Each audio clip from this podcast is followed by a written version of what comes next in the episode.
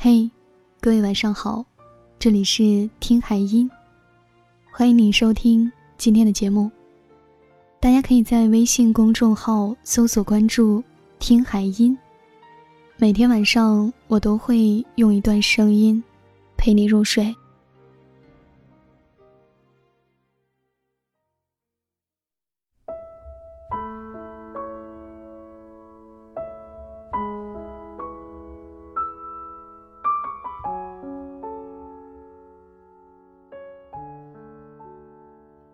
晚上抱着电视刷剧，白天捧着手机刷文，人们追《我的前半生》比不久前的《欢乐颂》还过分。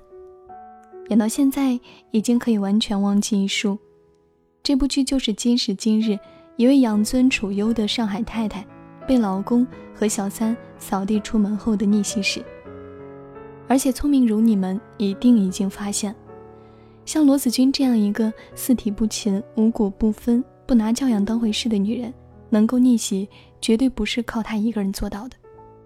所有的精彩故事里，她身后强大的朋友圈都功不可没。所以今天咱们聊聊前半生里的友情。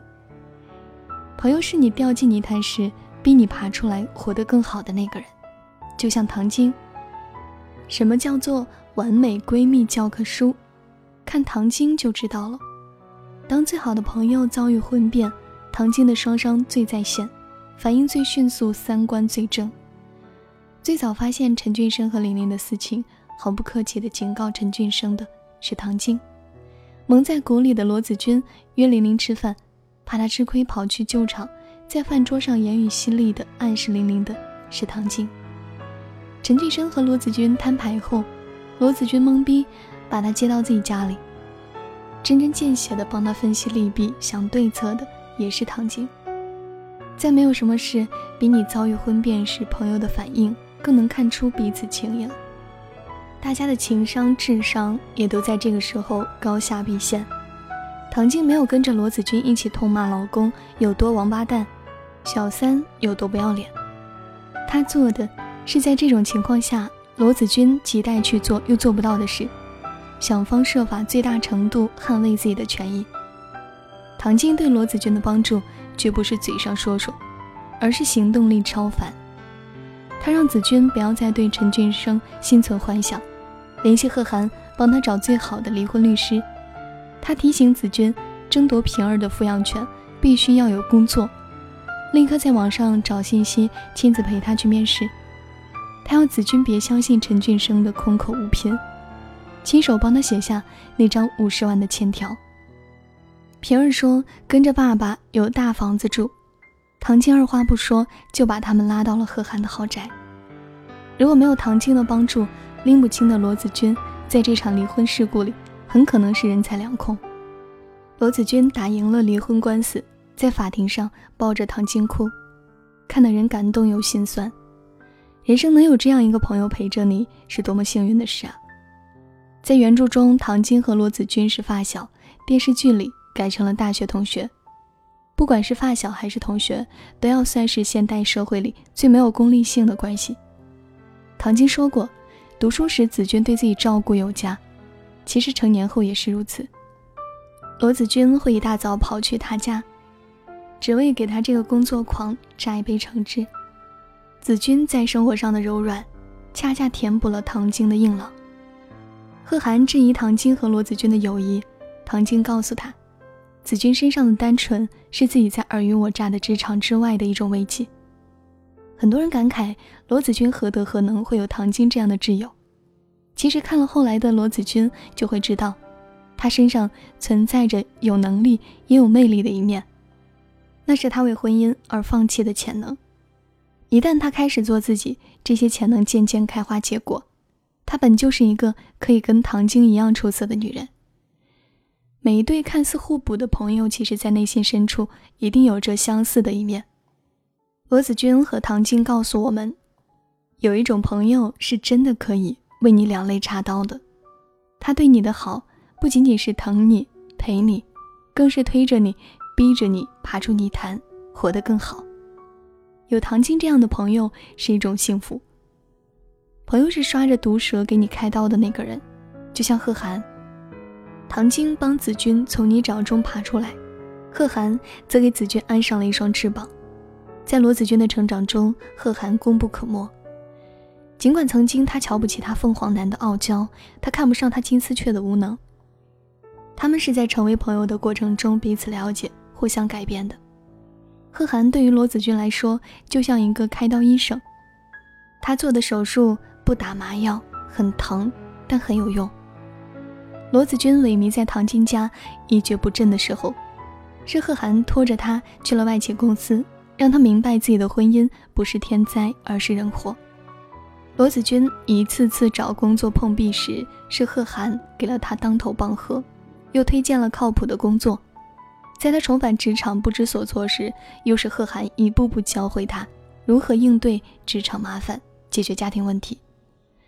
从某种意义上来说，没有贺涵，就不会有后半生那个完全不同的罗子君。罗子君穿着高跟鞋挤地铁，鞋被挤丢，打电话给贺涵求助。贺涵即便顺道也拒绝去接他，他打给唐晶，唐晶绕了四十分钟的路去救场。这就是贺涵和唐晶的不同。唐晶不会计较你的问题重不重要，只要呼唤就风雨无阻来帮你。贺涵不会，他不会事无巨细全权代理，他更希望你自己摔跟头自己站起来。但关键时刻他一定不会缺席。就像子君妹夫突然晕倒住院时。贺涵抛下没吃完的饭，就开车送子君去了医院。贺涵的毒舌是只对你说有用的，而不是你爱听的。就像他自己说的：“菩萨心肠，金刚手段。”真心想要帮到你的朋友，说的话可能难听，做的事可能无情，但漫漫人生，你终会明白，他是在帮你，而不是害你。有贺涵这样的朋友是一种福气。朋友是不管你有用没用。都站在你身边的人，就像亚当，作为唐晶和贺涵一直明争暗夺的合作伙伴，亚当不是主线上的人物，但看到亚当和贺涵毁约那一段，心中着实感慨。亚当是贺涵的老客户，当贺涵跳槽到新公司后，亚当毫不犹豫地表示要把合作项目拿到贺涵的新公司去做，无论你在哪，我认的是你贺涵。唐晶的工作能力够强吧？唐晶的公司更有背景吧，唐晶为了拿单更努力吧。但是在对亚当的争夺中，他一成都没有胜过。他一直以为自己输给了贺涵生意上的那些手段，直到在亚当来与贺涵签约当天，贺涵为了帮唐晶安排手下把一封举报自己提供数据有误的信给了唐晶，唐晶拿着信在公司门口成功拦截亚当。但是亚当在看完这封信后，还是决定。跟贺涵签约，唐晶不解，亚当当时是怎么说的呢？他说，在无数个喝醉酒的夜里，是贺涵开着车接着他送回酒店。他说，你们都以为贺涵能有今天是靠自己的小聪明，实际上他真的做了很多。唐晶提醒他，这和生意是两码事。亚当最后一句话让唐晶明白他到底输在哪，情谊这个词儿真的是又好又扎心。好是因为他千金难得，扎心，因为我们在职场上真的太少碰到有情有义的人了。亚当用自己的行为履行了对贺涵的情谊，他了解到贺涵想要成全唐晶的苦心，并且心意已决后，自己承担了毁约的责任。我们都是职场中人，虽不在生意场，也知道所谓合作伙伴谈的都是生意，并非什么伙伴。生意场上没有永远的朋友，只有永远的利益。酒桌上称兄道弟者众，但真能把生意伙伴做成朋友的太少了。把客户变成朋友，靠的不是经营和好处，是舍心处地的为对方着想，真心实意的去互相帮忙。就像亚当和贺涵，甚至可以为彼此牺牲掉自己的利益。不要交只是觉得你有用的朋友，这样的朋友重利益多过情谊。一旦你的有用被消减，甚至消失，他也就离你远去了。真正的朋友，你需要他是因为情分，不是因为他能干；你帮他是因为情分，不是因为你有用。有亚当这样的朋友是一种幸运。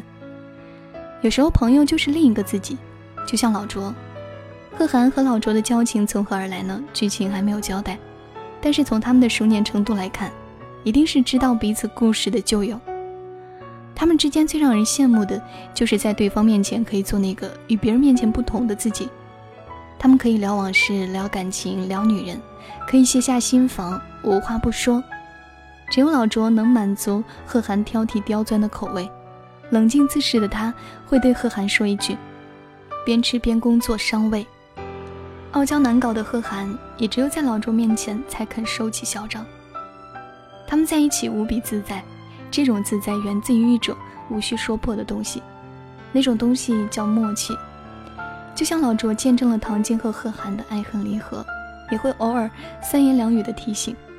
但从未将自己的建议强加于人，就像唐晶交了些男友来店里偶遇贺涵，因为一位黑鱼子发生争执，老卓和贺涵那一唱一和十足都去。默契可能没有情谊那么深重，但他难得在彼此懂得。贺涵和老卓其实很像，两人都很通透，都善于洞悉人生道理，只是贺涵看到就要说道。而老卓是看破不说破，难怪有网友评价说，贺涵就像是二十年前年少轻狂的老卓，老卓就像是二十年后锋芒尽收的贺涵。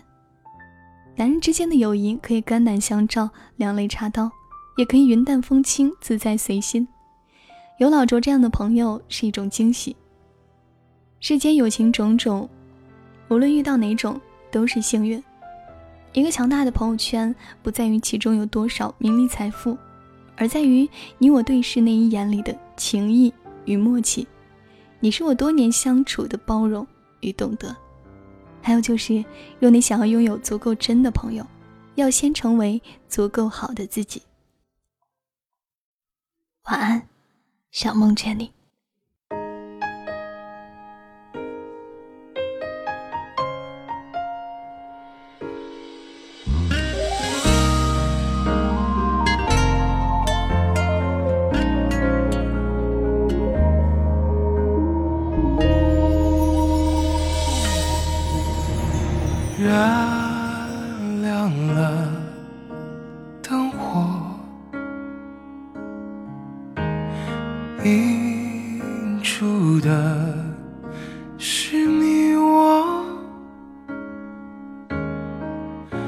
你克制冷漠，我微笑带过，不用刺破，道别也就洒脱，多快乐，总好过那时拥抱。着沉默，向着却不说，比白昼还浅薄，比黑夜更懦弱。整座城市掩护我们去挣脱。你逃离我，风呼啸而过。走的和我要回的，我们心心念念珍重守护的，我们走过每一个角落，刻着痕迹呢，轻易抹去呢。轻易的，就像这里从没有你我，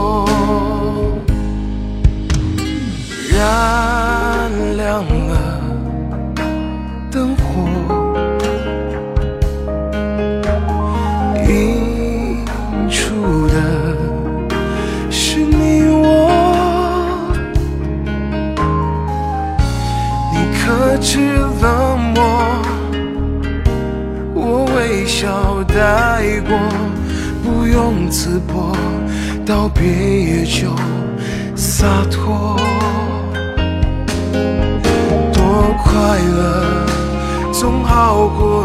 是拥抱着沉默，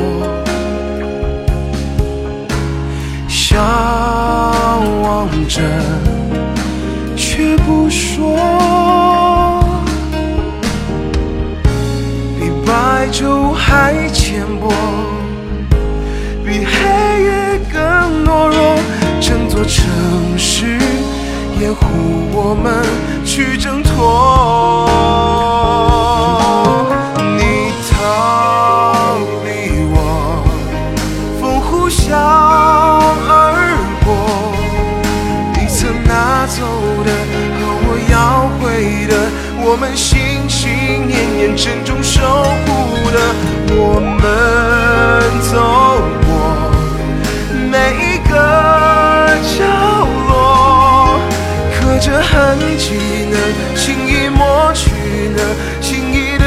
就像这里从没